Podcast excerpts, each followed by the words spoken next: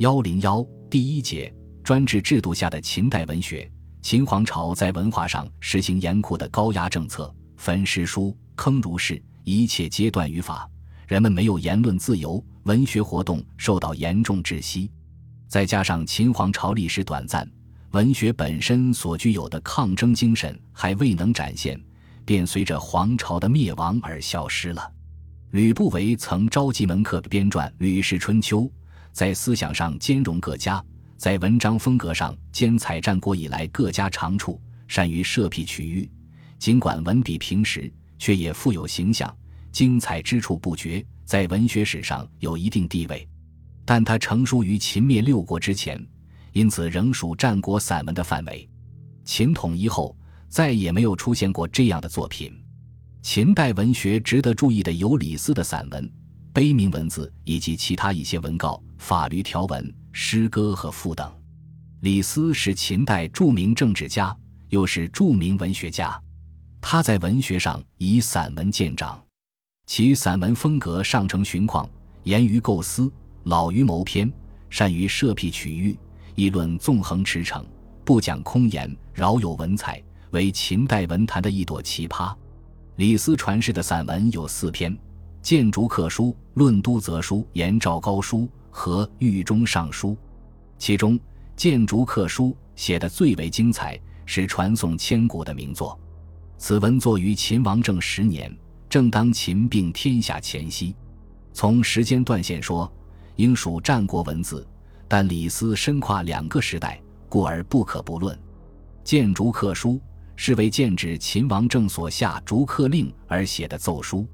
当时韩国为阻挠秦国进攻，派水工郑国入秦修渠，以耗时秦国的财力。事情泄露以后，秦王政一怒之下，决定驱逐所有在秦的客卿。李斯以政治家的眼光，感到驱逐客卿与秦极为不利，于是奏上此文，以剑指逐客。全文站在跨海内，指诸侯，成帝业的战略高度，紧紧围绕秦之得失立论。纵横捭阖，议论风发。文章起首即表明自己的态度：臣闻利益逐客，窃以为过矣。接着列举穆公、孝公、惠王、昭王重用客卿，使秦国逐渐强大的史实。指出相使四君却客而不纳，疏食而不用，是使国无富利之时，而秦无强大之名也。运用历史知识说明纳客与逐客的利弊，极有说服力。紧接着，李斯又以物喻人，指出秦王政所喜好的珍宝、美女、声乐，绝大多数都不产于秦，但秦王却不忍放弃，原因就是这些东西能满足秦王的各种欲望。随即笔锋一转，今取人则不然，不问可否，不论曲直，非秦者去，为客者逐。然则世所重者在乎色、乐、珠玉，而所轻者在乎人民也。此非所以跨海内治诸侯之术也，慷慨激昂，但又是开诚布公的指责秦王逐客之过。最后，李斯又从正面论述了逐客的严重后果：今逐客以资敌国，损民以益仇，内自虚而外数怨于诸侯，求国无危，不可得也。可以看出，谏逐客书立意高远，驰骋议论，思路开阔。注重事实，说理透辟，在修辞上时而排比，时而对偶，词采富丽，抑扬铿锵。正因如此，奏上以后，打动了刚戾自专的秦始皇，取消了逐客令。这篇文章历来为诗人保重。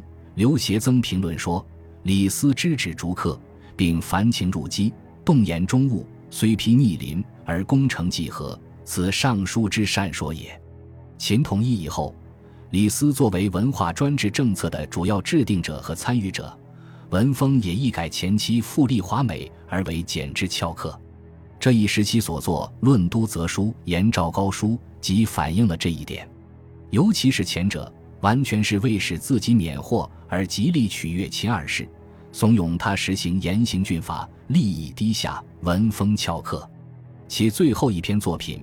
狱中上书是为自己辩污而作，文章全用梵语发泄自己的满腹怨愤，写得相当出色，用于斩截，被称为老历段誉之文。秦始皇喜欢出巡，曾先后五次巡行天下郡县，每每都有刻石，大多数都为李斯所撰。这些碑铭文字也反映出秦代文学的一些气息。这些碑铭刻石，如邹义山刻石、泰山刻石、琅琊台刻石、知府刻石、东关刻石、碣石刻石、会稽刻石等，全是歌功颂德之词，但也言简意赅。褒扬充分。从写法上看，刻石文字大体四言一句、三句一韵，如始皇二十九年的知府刻石，很明显的具有承贤、诗经、中雅、宋体诗的特点。刻石在形式上显得板滞，不够灵活，但也质朴庄重，气度雄壮。作为较早的功德碑铭，为后世碑铭文字提供了范式，也受到文论家的好评。如刘勰就说：“秦皇明代文字礼思，法家瓷器，体发宏论，然书而能壮，亦彼时之绝才也。至于秦皇乐乐，正报而文则，亦有疏通之美焉。秦以法治国，颁布了许多文告和法律条文。这些文告与法律条文缺乏文采，但也长于说理，明白易懂。其中有些属于这类文字中的佼佼者。”如《云梦秦简》中的语书，是秦王政二十年南郡郡守腾颁发的一篇文告。文告讲述了制定法律的动机，法令制定出来后现，到令长不予遵守的状况，以及对不遵从法令者的处罚。文告站在国家利益的高度，论说了法律的重要。如孤者民各有乡俗，其所立及好恶不同，或不便于民，害于邦，是以圣王作为法度。以绞端民心，去其邪僻，除其恶俗。今法律令以具矣，而利民莫用，乡俗淫逸之民不止，是即废主之民法也。而常邪僻淫逸之民，甚害于邦，不便于民。文风至直，反映了法家律令条文的简洁。歌以咏言，诗以达志，是中国古代文学的传统。据《汉书·百官公卿表》及杜佑《通典》。